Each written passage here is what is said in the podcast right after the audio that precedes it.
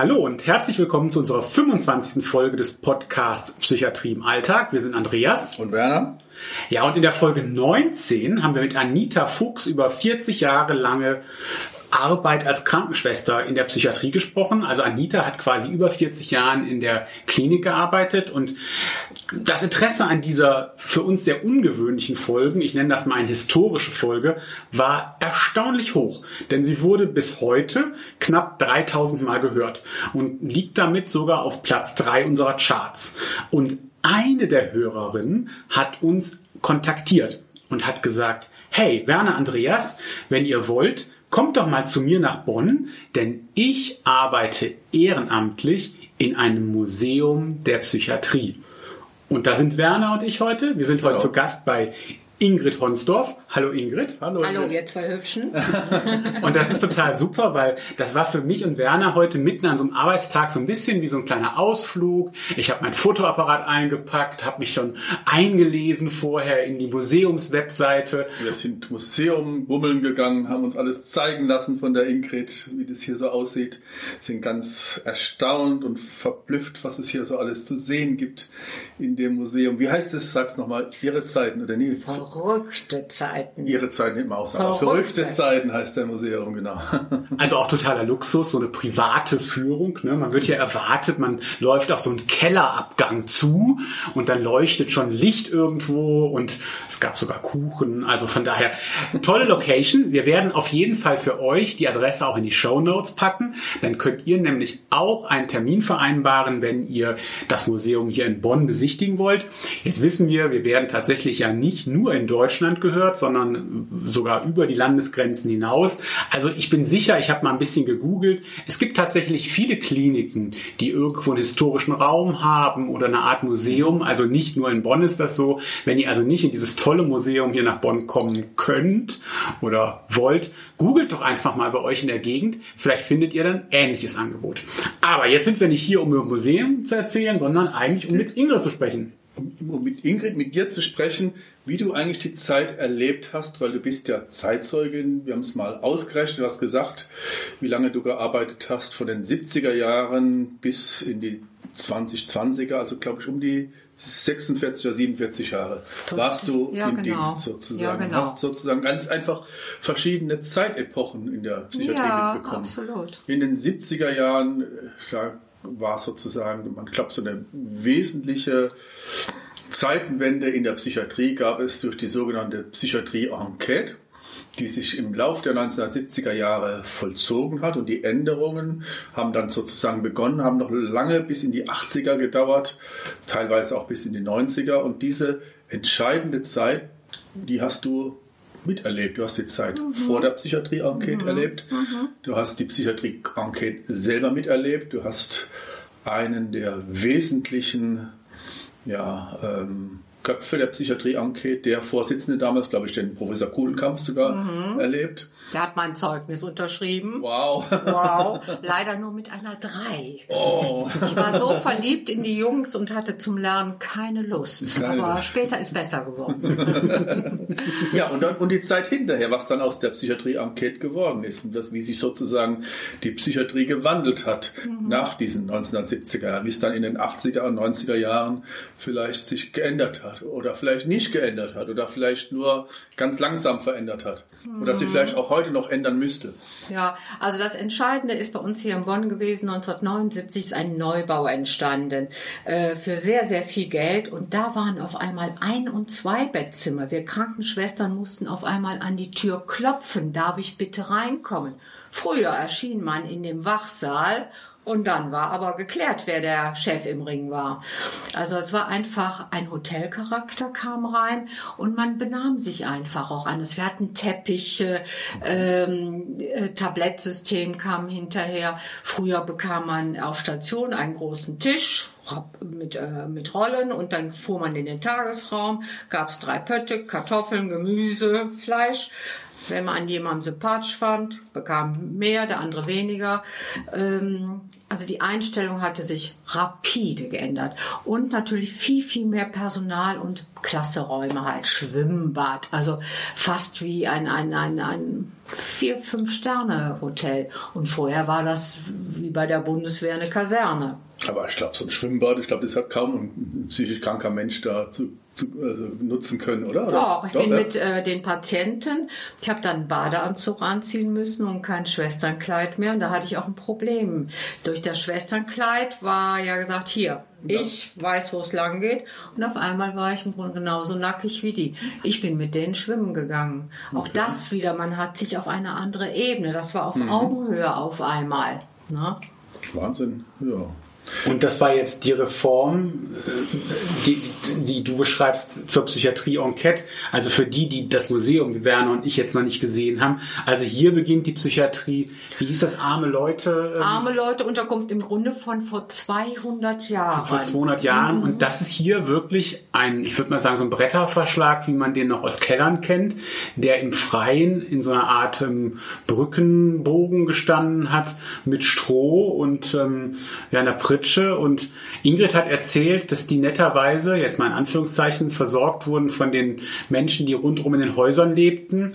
Aber ähm, am Wochenende wurde dann mit denen Geld verdient. Das heißt, die Menschen, die das Essen in der Woche brachten, haben die dann vorgeführt. Ne? Genau, die Besucher mussten dafür Geld bezahlen, im Grunde wie als wenn man im Kölner Zoo sich Löwen anguckt. Ne? Das war aber üblich vor 200 Jahren. Das gab's. Die Veränderung ist, glaube ich, von Frankreich ausgegangen. Das war sozusagen die, der Pinel, die Befreiung der Irren von den Ketten in, der, in den französischen Anstalten, Salpêtrière und wie, weißt du, wie die andere hieß. Da waren die, die psychisch erkrankten Menschen angekettet sozusagen. War, Wurde kein Unterschied gemacht zwischen, ja, zwischen ja, zwischen Verbrechern oder Menschen, die aus Ja. anderen Gründen äh, äh, gefangen gehalten wurden und psychisch erkrankten Menschen. Es war sozusagen eins. Pinel ist ein Stichwort für mich. Anfang der 80er wurde hier der Bonner Verein für Gemeindepsychiatrie e.V. gebildet. Mhm. Es war eine private Initiative und das erste Haus oder einer der ersten Häuser war das Pinel-Haus Ja. hier in der Altstadt. Katastrophal. Ein sehr schönes Haus aus der Zeit 1910 oder so. Nicht aufgeräumt, nicht sauber. Das hat der Krankenschwester überhaupt nicht gefallen. ähm, man hat die Bewohner einfach machen lassen. Man hat auch da nicht gefragt, was hat der für eine Diagnose, sondern die haben die Leute so genommen, wie sie sind. Das war auch der große Unterschied. Ne? Also da kamen dann 15 Häuser. Ich habe auch ein Haus mit aufgemacht in der Refustraße. Ich war Stationsschwester auf einer Langzeitstation. Der Arzt kam zu mir und sagte, Schwester Ingrid, wie sieht es aus? Haben Sie Lust, mit mir ein Wohnheim aufzumachen? Ja klar, immer dabei. Und dann bin ich mit äh, neun Patienten der Langzeitstation zum Ikea gefahren. Ikea. Und Herr so und so, wir beide saßen dann auf den Matratzen. Och, rauf und runter haben wir uns da draufgesetzt und er, Schwester Ingrid, die Matratze ist gut, die will ich. Dann haben wir die gepackt in den Transit, sind dann wieder nach Hause, nach Hause gefahren. Hause war die Psychiatrie oder was? Nach Hause war die Psychiatrie für uns. Und äh, man ist den Patienten ganz, und die haben automatisch waren wir ganz nah beieinander. Und du sprichst jetzt vor welcher Zeit? Also als, als diese 92. 92. Also schon relativ, ja gut, es waren auch, auch noch Folgen der Psychiatrie-Enquete. Es hat auf jeden Fall bis lange in den 90er gedauert, dass man so Heime gegründet hat. Langzeitstationen, das sollte auch einfach nicht mehr finanziert werden. Genau. Das Krankenhaus hat gesagt, hey, wir sind ein Akutkrankenhaus Genau. und kein Heim. Und es hat natürlich wie immer was mit Geld zu tun. Das ist sehr viel günstiger als ein Krankenhaus, was 2407 auf hat, was ein Schwimmbad hat, was ein Labor hat. Ähm, viel, viel mehr leistet. Ne? Ja. Und müsste auch nicht unbedingt ärztlich geleitet sein, weil Genau. die Wohnheime waren dann von Pädagogen zum Beispiel geleitet. Das war eine große Rivalität. Also ich hatte Probleme mit äh, den Pädagogen. Ich sagte, komm, der Mülleimer muss aber jetzt mal rausgebracht werden. Und da wurde eine Stunde drüber diskutiert, wer denn da den Mülleimer rausbringt. Und ich habe gesagt, Leute, das ist mir zu doof. Ich bringe den raus und dann ist gut. Ähm, da kam diese alte, hey, packen an und tun. Und die sagten, nein, hier geht es um was ganz anderes. Ja. Der Bewohner soll das selber übernehmen, Genau. Verantwortung für sein Lebensumfeld lernen, Wir Ja, lernen zu genau. diskutieren. Grauenhaft. sein Wohnheim. Ja, wenngleich, also ich als Krankenschwester war froh, als ich, Anführungsstriche, ins Mutterhaus wieder konnte, weil ähm, wenn ich mit dem Patienten dann Atta und Pril gekauft hatte, wusste ich nicht mehr zu Hause, war das jetzt zu Hause, wo ich Pril und Atta brauchte oder im Heim. und man hatte auch eine Insellage. Hier in dieser großen Anstalt, neun Fußballfelder groß. Da traf man mal jemanden konnte sagen, Mensch, ist ja nicht zum Aushalten hier. In dem Heim war man alleine, ganz alleine mit dem Bewohner und musste das mit sich in der Regel ausmachen. Und so hatte man mal einen Kollegen und mal einen Tratsch. Ähm, Ich habe mich wie auf einer Insel gefühlt und war froh, wieder ins Mutterhaus zurückzukommen. Aber die Insel war ja eigentlich dann die Stadt, ne? Das heißt, das Ja. Heim stand ja in einer normalen Straße Genau. wahrscheinlich und du warst da in der Insel, Stadt hier auf diesem Klinikgelände, wo wir Ja. jetzt auch sind. Ja. Ähm, ja, zehn Fußballfelder groß, knapp, Ja, ne? ja. wo halt zig Häuser sind, wo man, ja, du hast das auch so ein bisschen erzählt, als wir hier eben durchgegangen sind. Es hat auch etwas von, ja, von, von dem eigenen Zuhause, von so einem Miteinander gehabt auch. Und du hast auch so beschrieben, wie sich das Miteinander Ja. verändert hat. Du hast es eben auch schon mal so angedeutet. Ne? Also früher hast du, glaube ich, gesagt, war man, waren alle per Du. Und das meinte auch Patienten und Personal. Was heute ein No-Go ist. Also das ist äh, oh, äh, nicht gut. Ähm, Aber früher waren alle per Du, ja? Oder? ähm, wir das? wurden, das Personal wurde gesiezt. Ah, so, Ja, war so, so kenne ich das. Wir wurden der genau. Schwester Ja, genau. Ingrid, kann ich bitte? Ja. Und ich sagte, Ludwig, jetzt mach aber mal voran. Also es war ein Gefälle. Ah, ja, Ja, okay. genau. Es war doch nicht so familiär, sondern es hatte Gefälle. Mhm, Genau. War das noch in einem Wohnheim so, wo du dann da warst? Da ging das äh, sofort per Du. Sofort per Du. Also Herr P., der sagte, hey Ingrid, früher sagte der Schwester Ingrid. Das war eine Ah, okay. komplett andere Ebene war das. Okay, also dieses, dieses höfliche, distanzierte Sie war zwar auch nicht, aber es war dann zumindest nicht mehr das Gefälle da. Genau. Sondern waren dann alle per Du, du auch dann sozusagen. Genau. Der sagte, du machst den Pudding, Ingrid, ich mache Fleisch. Ich sagte, das ist eine gute Idee.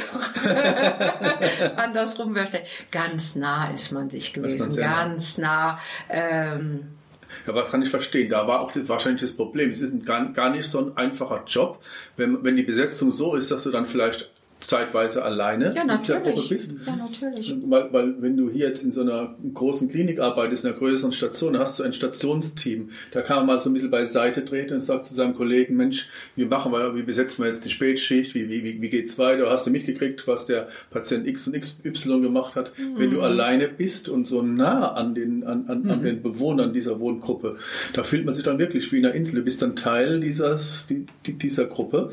Und man hat, es kann auch sehr belastend sein, da nicht mal äh, du, neben, ein bisschen raustreten zu können. Mit, Oh, ja, mit Luft Kollegen. ablassen, auch Luft Ja, ja, ablassen, ja, ja, ne?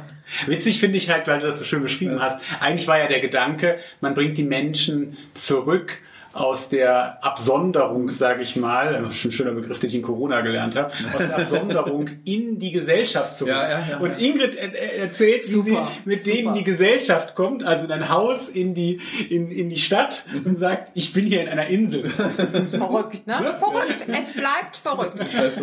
Was ich vielleicht noch sagen möchte an dem Langzeitwohnheim, was ich irre fand, äh, da stand also jetzt nicht groß ein Schild dran, Äh, psychiatrische Wohngemeinschaft, sondern äh, nur, ich weiß gar nicht, ob die Namen dran also Wohngruppe. Pinell oder sowas hieß die vielleicht. Also. Nee, noch nicht mal. Das war nur die, die Straße, Straße, Agelander Straße und in der Szene Pinellhaus war, war ein Begriff. Ach, die ne? hieß Pinell-Haus eigentlich. Genau, deswegen, weil Da kamst du drauf, genau, ja. Genau. Normal wurden die Häuser immer nach den Straßen benannt. Ah, ja. Das ist so. Aber Pinellhaus, das war wirklich das, die Aufbruchstimmung auch. Mhm, Und ähm, nee, aber was ich irre fand, äh, die äh, Förmlichkeit war auch nicht da. Ne? Mhm. Das also da ein Schild schon Haus so und so und man wusste, aha, da sind Langzeitpatienten drin oder sind äh, Alkoholiker, Suchtabhängige. Ähm, das war ähm, Aber was auch wichtig ist, man hat keinen Kontakt zu den Nachbarn gekriegt. Ja, das war gedacht, dass es so sein soll, aber es hat dann doch nicht Überhaupt geklappt, nicht funktioniert. Die haben halt gesehen, dass wenn wir mit diesem, wisst ihr, was ein Hackenporsche ist? Ja, genau. Kartoffelmercedes. Ja, genau. Dann Wie heißen die in Wirklichkeit? Die heißen so. Einkaufs- Einkauf. Nachläufer, ich weiß es auch nicht. Jedenfalls für unsere Hörer so ein Ding, so ein Koffer, mit, was aussieht wie so ein Koffer mit Rollen, wo man mit einkaufen geht. Genau, genau. Daran konnten ja denn, wenn wir, ich sag mal, schluften, zum Plus schluften und ich sag, komm, voran, wir wollen noch noch was erreichen, das werden die Nachbarn mitgekriegt haben. Ne? Oder dass wir Angestellten kamen natürlich damals noch mit dem Auto, nicht mit dem Fahrrad. Äh, da kam niemand in Kontakt, dass jemand sagt, hören Sie mal zu, was ist das denn hier? das ist nie gefragt worden. Ne? Seid ihr, seid ihr unter euch geblieben sozusagen. Genau. Da hat Abs- die, ja. die Integration nicht äh, ganz so funktioniert, wie man sich das Die hat vorgestellt nicht gegriffen, hat. nein. Und viele Patienten sind gerne noch mal wieder in die alte Klinik gegangen, weil die einfach da in Anführungszeichen ihre Kumpels getroffen haben. Jo. Mensch, Heinrich, du bist ja, hängst ja immer noch hier. Und da wurde auch mit angegeben, ich bin ja jetzt in einem Wohnheim. Aber die kamen immer wieder in die Klinik, weil da der Freundeskreis ist. Da, ist, da sind die sozialisiert. Ja. Hast, du mal, Jahrzehnte, ja. Jahrzehnte. Ja, hast du mal eine Zigarette? Hey, ich bin blank. Hast du mal ein bisschen Geld? Hol mir mal einen Kaffee oder so. Aber vieles, was so das normale Leben betraf, konnte ja trotzdem in so einer Wohngruppe gut gemacht werden. Also die konnten trotzdem normal einkaufen, konnten trotzdem zum normalen Netto. Mussten selber oder kochen. Aldi oder was weiß ich, wo sie mussten selber kochen und Waschen war ein Riesenthema. Okay. Die wussten zum Teil wirklich nicht, wie Waschen geht. Ne? Also ich war, bin da zur Hausfrau geworden. Ne? Ich habe gesagt, 30 Grad, 40 Grad, schwarz und weiß, nicht gut. Aber man muss halt äh, auch viel Spaß haben. Aber ähm, ob man Leute wirklich glücklicher gemacht hat, ich weiß es nicht. Die waren stolz. Ich weiß, die Zimmer konnten sie nicht abschließen, fällt mir gerade ein. Aber sie hatten halt ein eigenes Zimmer. Große Rivalität, wer welches Zimmer kriegte. Oh, Ja? oh, oh, Okay. oh. Ich habe nur acht Quadratmeter, du hast zwölf mit Balkon. Ne? Also ich habe ja auch in so einem Enthospitalisierungswohnheim angefangen 1992 und da gab es schon so Besonderheiten wie, dass die auch einen eigenen Haustürschlüssel hatten. Also das, dann, Ja, das kannten sie nicht. wir Ne? Sie konnten ja quasi ja. frei nachts spazieren gehen, wie unvorstellbar eigentlich für jemanden, der in einem Krankenhaus gelebt hat, 20, 30 Jahre. Und man konnte eigentlich nach Hause kommen, wie man wollte, weil man hatte einen eigenen Haustürschlüssel. Also das haben manche Bewohner beim Einzug dann wirklich sehr kuhäugig angeguckt und haben sich äh, nicht gewusst, ob sie sich jetzt freuen oder wundern sollen. Ja, Genauso äh, meine Lieblingsgeschichten immer dann halt, dass die Küche nicht abgeschlossen war und auch nicht der Kühlschrank. Also das ist auch was, was man nicht kannte, wenn man lange in der Klinik gewesen ist. Da gab es halt zu bestimmten Zeiten Essen. Mhm, Ja, Punkt. ganz strikt, Ne, ganz strikt. Und das mit den Schüsseln, das kannten die dann auch zum Teil, weil dann musste man sich auch beeilen, dass man schnell was aus der Schüssel nahm. Der Letzte hatte vielleicht auch keine große Chance mehr. Und das gab's alles ja im Wohnheim nicht mehr. Ne? In der Wohngruppe wurde schon geguckt, dass alle was kriegen. Und, Ja. ähm, und das, da hat man dann schon Hospitalisierung gespürt. Ne? Also dass man Die Folgen Menschen- davon. die Folgen davon, Ja, dass sie ja. Halt 20, 30 Jahre anders gelebt haben. Und ich glaube, ja, da gab es schon viele wieder, also mühsam zu erarbeitende Freiheiten, dass man wahrscheinlich als Verbesserung erlebt hat. Aber Kochen zum Beispiel habe ich auch nicht in Erinnerung, dass das jetzt irgendwas war, was die Mehrheit gerne gemacht hat. Nee, gegessen gerne, Gegessen aber, schon, aber ja. einkaufen gehen, kochen und dann gab es ja auch gewisse Ideale, ne? also was Kochen anbetraf, also nur Hähnchen mit Pommes, also das, was Mhm. man quasi beides aus dem Gefrostbeutel holen konnte, das ging ja dann so bei den engagierten Betreuern doch auch nicht immer durch, also nicht sieben Tage die Woche, Mhm. vier Wochen im War Monat. das ein Thema für dich, dass das immer was, was Vernünftiges gekocht wird und nicht nur Ravioli-Dose Nee. aufgemacht oder Ach, Schnitzel? war- nee, wir haben richtig, also richtig normale Hausmannskost. Ah, ja, ne? äh, Kartoffeln, Erbsen, Möhrchen, Schnitzel und Schokoladenpudding. Ich habe eigentlich immer... Gemacht und Ja, also ich habe wirklich auch versucht zu verwöhnen ein bisschen, ein bisschen zu verwöhnen einfach. Aber noch eine kleine Geschichte am Rande fällt mir gerade ein. Herr J, äh, Epileptiker, netter Kerl, erste Etage, kommt runter und sagt, Ingrid, du musst mal hochkommen. Ich sag ja, komme. Da hatte der seine rote Dosette. Ihr wisst, was eine rote Dosette Mhm. Ja, ist. ich weiß es Also, nicht. So eine rote Dose mit so Glasscheibchen, Montag, Dienstag, Mittwoch, Donnerstag, Freitag, die ja, man so aufziehen. Dosette heißen, ja, ja, ich weiß, Ja, ich weiß was er meint. Ja, ja, wo sind dann Dosette. morgens, mittags, abends, nachts drin. Ja, ja. Sehr Genau. schön erklärt, genau. So halbe DIN, A- DIN A5 etwa Ja, groß. stimmt.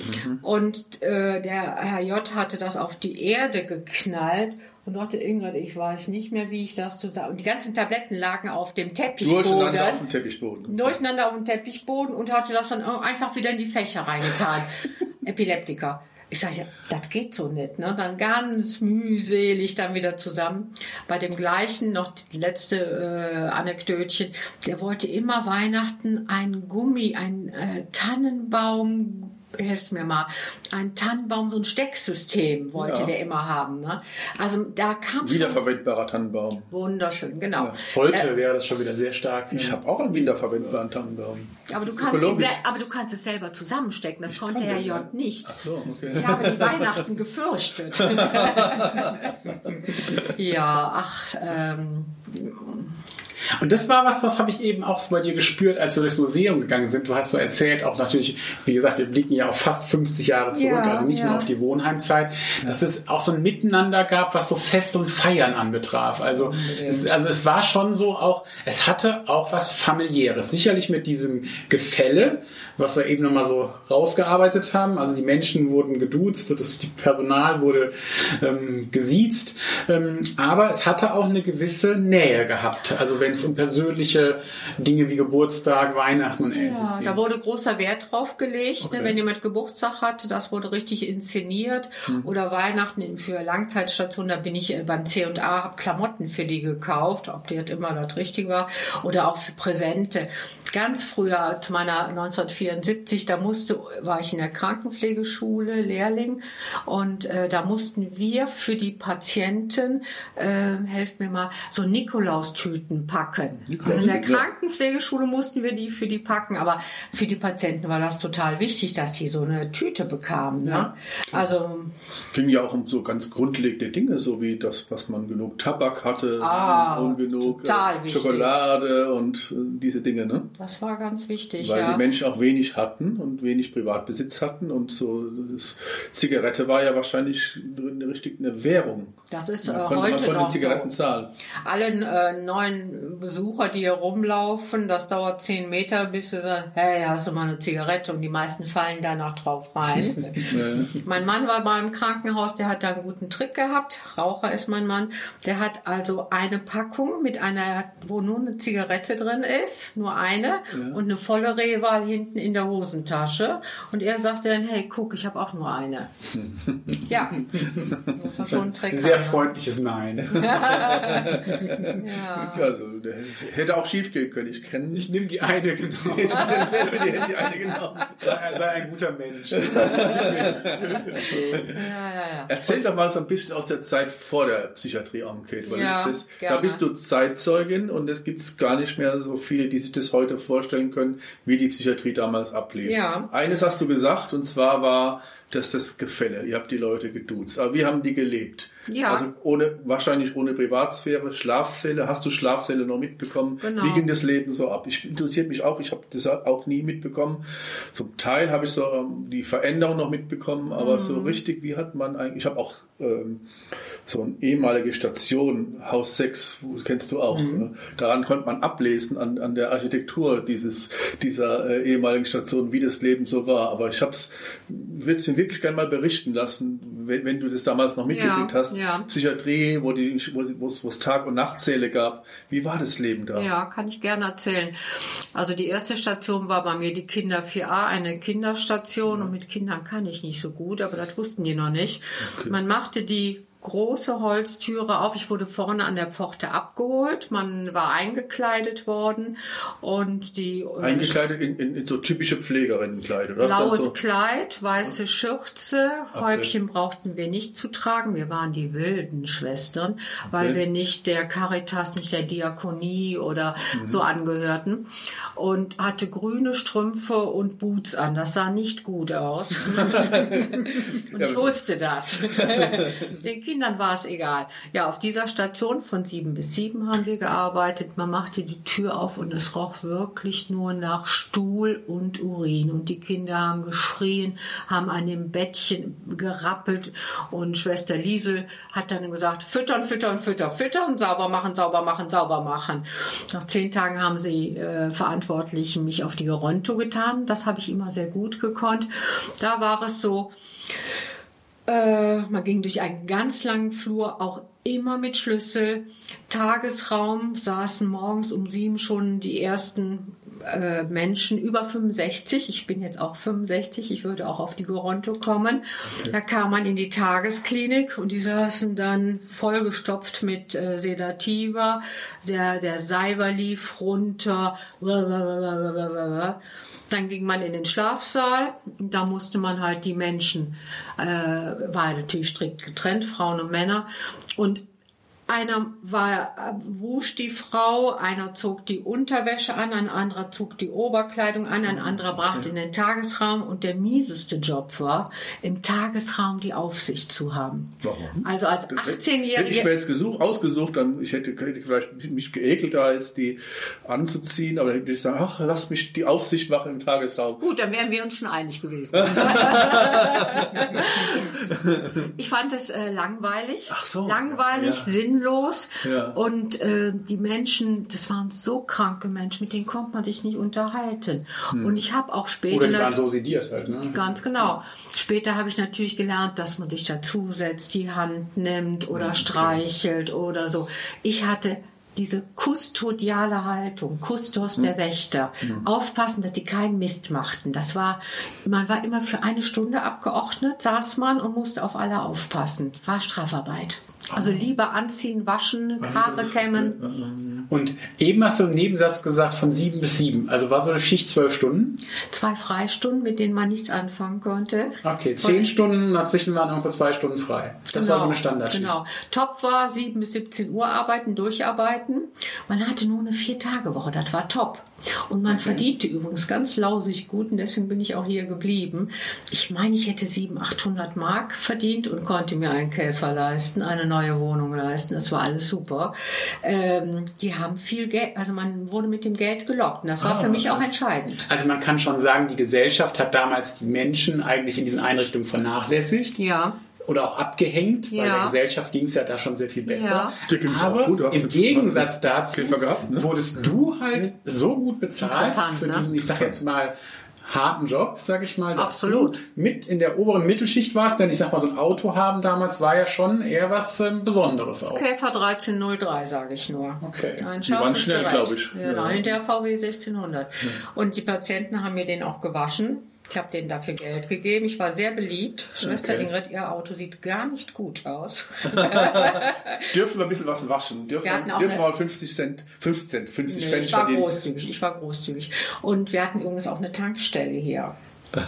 Es hat uns an nichts gefehlt. Es war alles super. Nein, Unsere nein, nein. Kliniken waren ja eigentlich super autark. Ne? Also ich Das kenne. Kliniken mit ähm, eigener Sargtischlerei, also fürs Ende, mit Mhm. eigener, ähm, mit Schweinebetrieb und mit eigenem Acker. Ähm, Hatten wir auch. Und ähm, wir waren ja eben hier im Museum, also es ist wirklich toll, von dir auch die Geschichten zu hören. Zum Beispiel haben wir dann so einen Korb hingestellt bekommen für Kartoffeln. Kartoffeln, und Ingrid hat uns gefragt, wenn man Kartoffeln schält, musste man immer singen. Genau. Erzähl die Geschichte. Man muss Ja, genau. singen, weil, weil beim Du hast, Kartoffeln... äh, du hast dich verplappert, genau. Also in der Schälküche, wenn wir Pech gehabt hätten, wären wir in der Arbeitstherapie gelandet. Schälküche, Äpfel, Kartoffeln schälen. Und während der ganzen Zeit, während des Schälvorgangs, hätten wir singen müssen. Vielleicht aus der Mundorgel. Zuschauerfrage, warum? Zehn Sekunden geben wir euch. was und- soll das Singen in der Arbeitstherapie beim Kartoffelschälen? Lösung? Damit man nichts wegfutterte. Wer futtert, kann nicht singen. Genau, fiel man sofort auf. Ja, ja. Also hier lernt man sehr viel fürs Leben.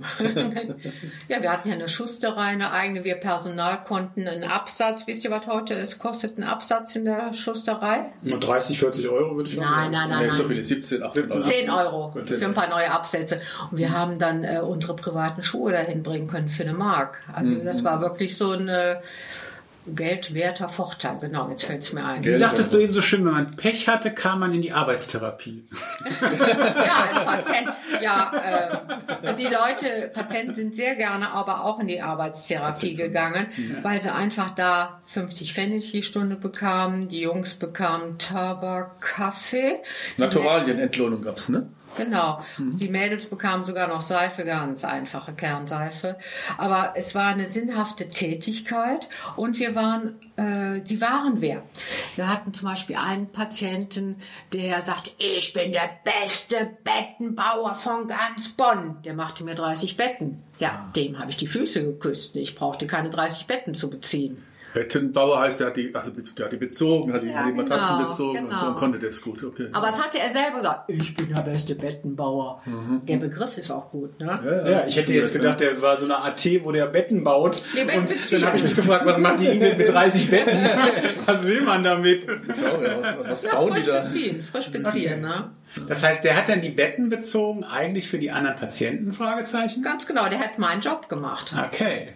Ja, das, das war das so. So war das, genau. Man man hat so- selber für sich das Essen geschält, den Acker beackert. Das war eine eigene autarke Welt. Das war ein Dorf, ein gewünschtes Verhalten war das Und auch. wenn man einmal reinkam, war man wahrscheinlich auch nicht mehr so schnell, was man da Ja, rauskam. aber ähm, zum Beispiel eine, ich habe eine Küchenfrau gehabt, Frau M, äh, die war die Seele der Station. Wenn ich in der Visite irgendwas wissen wollte, da ging ich zu ihr und sag, hör mal, Margret, äh, die wusste alles und die später auch in ein Angestelltenverhältnis übernommen Ah. worden. Eine ganz wichtige Sache. Das gab es manchmal, das stimmt, das weiß ich, ja. Und das hat ja auch den Vorteil für den Arbeitgeber. Der weiß genau, was hole ich mir da für einen ins Haus. Ne? Und die waren hoch dankbar und die kannten die Firma auch. Ne?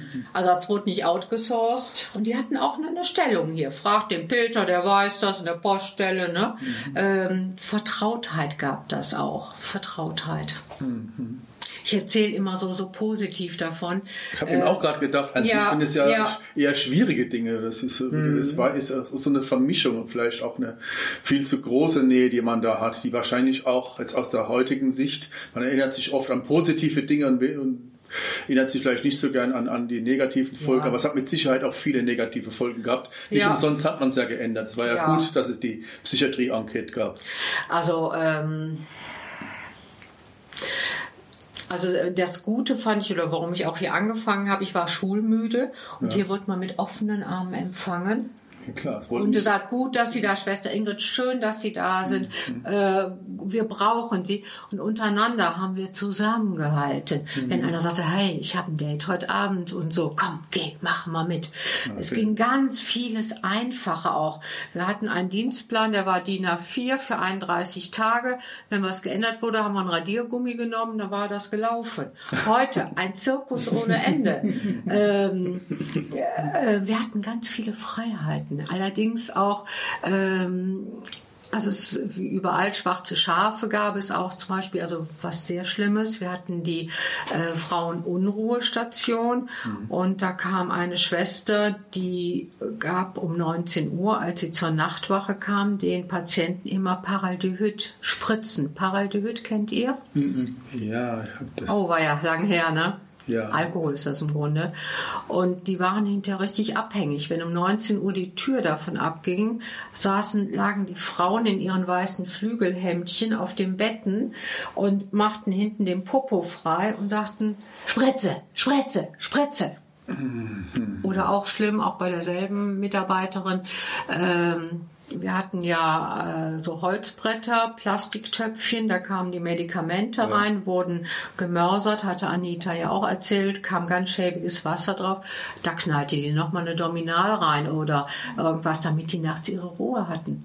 Oder hier auf den Darf, darf man das alles sagen jetzt? Darf Jetzt ist das ja verjährt, glaube ich. Ne? Du nennst ja auch keine Namen, aber Genau. wir, wir, Ja, wir ja. wissen ja, dass es, dass es schwierig Ja, war. dass es auch sowas gab. ne? Dass es es gab, das weiß jeder, aber oder, oder ist vielleicht nicht so bewusst, aber wir, wir, ich finde es gut, das einfach mal auch zu erwähnen, dass es Ja. diese Dinge gab und dass diese Psychiatrie-Enquete ja einen Grund hatte, dass es Ja. auch gut war, dass es sich verändert hat. Oder auch vom Personal, also zum Beispiel die Frau habe ich jetzt gerade so vor Augen in der ersten Etage, das war eine Herrscherin, das war, die hatte das Zepter in der Hand.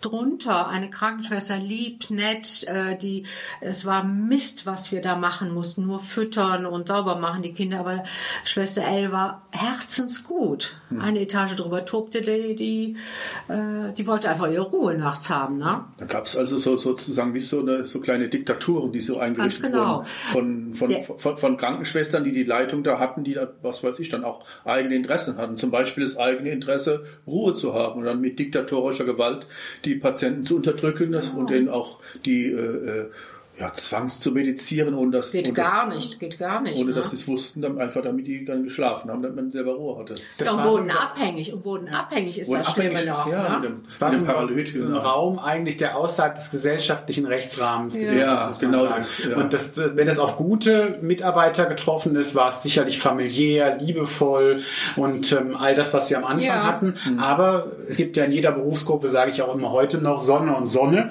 Wenn es dann quasi Leute getroffen hat, die quasi ihre eigenen Interessen darüber gestellt haben, dann konnten die das einfach, ich sage jetzt mal, ungestraft machen. Was heute natürlich in dem System sehr viel schwerer ist, sage ich Ja. mal, weil es sehr viel mehr reglementiert ist. Zum Beispiel auf der Gerontopsychiatrie fällt mir gerade ein, ist ja so ein bisschen quer geht es jetzt, da wo die Nachtwachen, gute Nachtwachen waren, die, die die alten Frauen, also alten Frauen über 65, sehr krank, ähm, Demenz, Alzheimer, ähm, Parkinson, Korea Huntington, weiß der Teufel was, ähm, die kamen um halb fünf, wurden diese Frauen aus dem Bett gezerrt, gewaschen, angezogen, kamen in den Tagesraum, halb fünf morgens. Morgens halb fünf. Okay. Halb fünf. Dann kamen wir um sieben Uhr zum Dienst und dann sagte sie, ich habe euch schon zehn Leute rausgeholt. Das waren die Nachtschwestern. Wir nachmittags haben um fünf Uhr die ersten ins Bett getan und der Nachtschwester um 19 Uhr gesagt, übrigens sind schon, du brauchst nur noch drei Leute ins Bett bringen. Da war auch so ein Wettbewerb. Ah, okay. Aber was, Unmöglich, kann man, das wird heute nicht mehr gemacht. Also, klar. Ja, ich sag mal, manchmal schmunzel ich noch so ein bisschen. Also ich erinnere noch, dass es irgendwie mal so eine, so eine Idee gab bei uns in der modernen Psychiatrie, dass irgendwie sonntags um 19 Uhr alle Patienten auf Station sein mussten, wo ich dann etwas komisch gefragt habe, ähm, was denn so der durchschnittliche Kollege sonntags um 19 Uhr im Sommer macht. Und dann hat er gesagt, grillen oder was anderes. Ja. ne? Und da gab es jetzt auch kein Programm mehr. Also Und warum sollten die auf Station sein? ja, ich glaube schon, weil man dann das Gefühl hatte, und das meine ich jetzt tatsächlich ganz sachlich, die, dass die Kollegin einmal einen Haken hinter jedem machen konnten und damit pflichtbewusst dokumentiert haben, da dass ist. alle da sind Ja, und ähm, alle leben, sage ich Ja, mal. ja, ja. Das Problem ist, das ist ja eine gute Idee, nur wenn die dann alle danach von 19 bis 22 Uhr stumpf auf Station rumsitzen, während draußen das Leben ist, ähm, ist das nicht mehr so sonderlich ähm, ähm, sinnvoll. Ne? Also man hätte den Haken meiner Meinung nach auch um 22 Uhr machen können. Ne? Also das ähm, wäre immer noch äh, zielführend gewesen. Ne? Also so Ideen gibt's dann auch noch. Ne? Aber es zeigt sozusagen den Unterschied, was es sozusagen heute ausmacht. Gut, ich denke, wenn ich jetzt selber, selber Psychiatriepatient wäre, würde ich es mal sagen, wäre es jetzt äh, in der Einschränkung meiner Freiheiten vertretbar, da halt mal mich um 19 Uhr sehen zu lassen. Wenn ich aber hier um 5 Uhr ins Bett um gebracht 5 Uhr werde. ins Bett gebracht werde und mor- oder morgens um 5 Uhr aus dem Bett rausgeholt Ja. werde, wenn ich, wenn ich, wenn ich unruhig werde, mir einfach irgendjemand ungefragt irgendwas spritzt oder mir irgendwelche Medikamente Ja. unter, unter, Ja. unterjubelt, damit ich einschlafe, wenn ich abhängig gemacht werde von irgendwelchen Dingen. Spritzen, Alkohol. Oh, das, ist- das ist schon, das ist schon heftig. Patienten sind heute auch viel informierter. Äh, Internet, die gucken sofort die Beipackzettel nach. Was Ja, ist das? Fragen sind viel informierter, viel kritischer. Also das ist so die andere Kehrtseite. Äh, früher wurde äh, Neurozil, Haldol, Akineton, äh, zack, bumm, da wurde nicht lange gefragt. Und heute sagt jeder, nee, da habe ich eine Allergie, da ist dies, da ist jenes oder so. Das macht die Sache natürlich komplizierter, aber die Leute, äh, heute gibt's ja richtig diese Edukation, dass die Menschen Psychoedukation, lernen. Psychoedukation, dass sie einfach lernen, hey, das ist meine Erkrankung, das sind die Frühwarnsysteme, da muss ich rein. Ähm, das ist viel, viel besser geworden, viel, viel besser. Dass sie das mitbestimmen, ne? dass sie Genau. gefragt werden oder dass sie abwägen können mit, welche Medikamente nimmt man vielleicht, welche vielleicht dann doch nicht. Früher hätte man das einfach gemörsert in schlechtem Wasser bekommen. Genau. Und wenn man die doofe Nachtschwester gehabt hätte, hätte die noch eine Pille hinterhergeworfen, damit man ja nicht meckert, nervt. Also, das ist schon ein krasser Unterschied. Ja, oder wie ich erzählte, wo der eine Patient die rote Dose auf die Erde Ja. knallt. Äh, heute werden Patienten angeleitet, selber die Arznei Ja, zu setzen, was Ja. ganz, ganz wichtig ist. Ganz, ganz wichtig ist. Ne? Was hilft äh, das beste Zeug, äh, wenn es nicht ankommt. Ne? Und selbst das war damals ja auch schon ein bisschen revolutionär, dass die Patienten überhaupt ihre eigene Dosette hatten. Ja, das war der Also, Oberknaller. ne, also vorgestellt, früher hat man das am Töpfchen bekommen, wie in so einer Kneipe wurde das rausgereicht an so einer Ja. an so einer Durchreiche und da musste man das kippen wie so ein Schnaps. Das war vor der Psychiatrie-Enquete, sag ich mal. Und nach der Psychiatrie-Enquete gab es schon die eigenen Dosetten, wo man auch eine gewisse Macht darüber hatte. Wann nimmt man was wie, sag ich mal? Was Eigenes. Was Eigenes. Was Eigenes. Die eigene Dosette. darüber. Ja. Stand der Name drauf, da stand, konnte man gucken, was ist da drin, das war nicht gemörsert. Ja, Und ja. jetzt ist man quasi so weit, dass du sagst, ähm, jetzt will man, dass die Menschen äh, wissen, was sie nehmen, warum sie das nehmen, dass sie das ähm, mit entscheiden auch, ähm, was für Medikamente sie einnehmen. Da sieht man dann schon, finde ich, auch an dem Beispiel eine echte Veränderung. Ne? Ja, im Grunde ist es viel, viel anspruchsvoller fürs Personal, wenn man kritische äh, Patienten hat, die sagen, hören Sie mal zu, was haben Sie denn da drin? Man muss wissen, was sind das für Patienten, wo sind die für gut? Ne? Früher hat, hat da kein Mensch nachgefragt, was das ist. Da hat man gesagt, das tut Ihnen gut. Nehmen Sie, der Doktor hat das verschrieben. Ne? Auch diese Doktorhörigkeit ist auch nicht mehr so. Ja. Ne? Ja, da hast du Sehr eine schöne, eine schöne, schöne Unterschiedlichkeit, Ja, die man dann so, so sieht. Man sieht den Wandel der Zeit, hat man nochmal so mitbekommen. Auch nochmal jemand getroffen zu haben, der so wie du diese, diese Schlafsäle, diese Situation damals vor der Psychiatrie-Enquete noch mitbekommen hat. Das fand ich nochmal einen sehr guten Einblick. Und was die Zuschauer nicht hatten, waren natürlich die vielen Eindrücke, die Werner und ich im Museum haben, gehabt haben. Also ich, lade euch herzlich, oder wir laden euch herzlich ein, euch vielleicht auch mal auf so einen echten Ausflug zu machen. Vielleicht sogar auch hier zu Ingrid ins Museum nach Bonn, denn hier darf man alles anfassen. Hier kriegt man sogar alles in die Hände gedrückt. Mhm. Rollstühle, Tipp, ich Rollstühle. musste einen Rollstuhl fahren, aber noch besser fand ich, wie Werner in dem Bett lag vor dem EKT-Gerät, äh, Elektrokonvulsator 2. Und- Elektroschockgerät war Genau. damals wirklich und ein ähm, Ingrid zunächst sagte, aber du wirst ja nicht fixiert. Ja, Also obwohl ich, immer noch einen, einen Magneten am Schlüssel habe. Ach, hast diesen also Magnet noch? Das ist Ja, ihn noch an der richtigen Stelle, Okay. so, wo er nicht wegkommt. Also wenn ihr Interesse bekommen habt, ich glaube, es macht Sinn, sich auch mit der Geschichte der Psychiatrie zu beschäftigen, weil in den letzten Jahren ähm, ist wirklich viel passiert und man kann sich viele Dinge aus den vergangenen Jahren auch noch gut anschauen, zum Beispiel so in einem Museum wie hier, Verrückte Zeiten in Bonn, ähm, aber auch in vielen anderen Museen. Und ich glaube, das hilft auch, um äh, zu verstehen, warum sich Psychiatrie verändert hat und musste. Und ich glaube, dass man nicht sagen kann, dass das Ziel erreicht ist. Da ist noch viel Luft nach oben. Da geht in der Gesellschaft noch einiges. Es kann alles noch viel, viel normaler werden. Gerade vor dem Wissen ja auch, dass ähm, 30 Prozent aller EU-Bürger im Laufe des Lebens eine behandlungsbedürftige psychiatrische Krise haben. Ähm, ist es sowas Normales, dass ich glaube, dass wir noch viel dafür tun müssen, dass ähm, ja da die Hemmschwelle fällt und es so normal ist wie ich hatte Grippe oder ähm, mir ein Bein gebrochen oder die klassischen somatischen Erkrankungen. Wir lernen in so einem Museum auch, dass es nicht selbstverständlich ist, dass es andere Zeiten gab. Und ich finde diese Sensibilität, was, was zu welchen ähm, Situationen und, und, und Zuständen es kommen kann, wenn man äh, das nicht beachtet, wenn man es sozusagen verdrängt, wenn man, wenn sozusagen so, so Themen völlig verdrängt werden und hinter dicken Anstaltsmauern ein Eigenleben entwickeln. Ja. Das wollen wir nicht mehr haben. Ja. Und das ähm, hat sicher auch die eine oder andere romantische oder in der Erinnerung lu- lustige Situation gehabt, aber Ja. in Wirklichkeit war es doch recht unmenschlich. Das ist auch deutlich geworden und das sieht man auch in diesem Museum. Und man spürt es auch noch, wir sitzen in diesen Exponaten, wir sitzen eigentlich auch noch in diesen dicken Anstaltsmauern. Ja. Nur der Unterschied ist, heute spazieren wir hier einfach aufs Gelände. Es gibt kein Tor, niemand, der uns anspricht. Wir laufen hier einfach zu einem Gebäude, können hier reingehen. Auch das war früher völlig anders gewesen. Da gab es Zäune, Mauern, Pförtner und ähm, da ging man nicht einfach auf so ein Gelände und schon gar nicht in irgendein Haus rein. Also da erlebt man es auch schon. Sehr schön. Das war die 25. Folge unseres Podcasts Psychiatrie im Alltag. Wir hoffen, dass wir wie immer so ein paar Denkanstöße gegeben haben oder auch Anregungen, ähm, wie man sich mit dem Thema Psychiatrie und Psychiatrie im Alltag auch beschäftigen kann. Und ähm, ja, schön, dass ihr dabei wart. Wenn ihr keine Folge verpassen wollt, dann abonniert doch bitte unseren Podcast oder teilt ihn mit anderen Menschen, denen, für die er interessant sein könnte. In diesem Sinne ganz herzlichen Dank an dich, Ingrid, für die Einladung. Das war was ganz Besonderes, dass wir jetzt von Hörerinnen eingeladen werden zu unserem Thema. Also wenn ihr vielleicht auch eine tolle Idee habt, ladet uns auch ein. Werner und ich, wir kommen vorbei. Alles, was mit Psychiatrie zu tun hat, kommen Genau. da gerne und äh, machen dann auch vielleicht bei euch einen Podcast. Ja, genau. Also tolle Idee, Ingrid. Dankeschön. Tschüss. ruhig, die Jungs sind okay. Danke. Tschüss, Ingrid. Tschüss. Tschüss.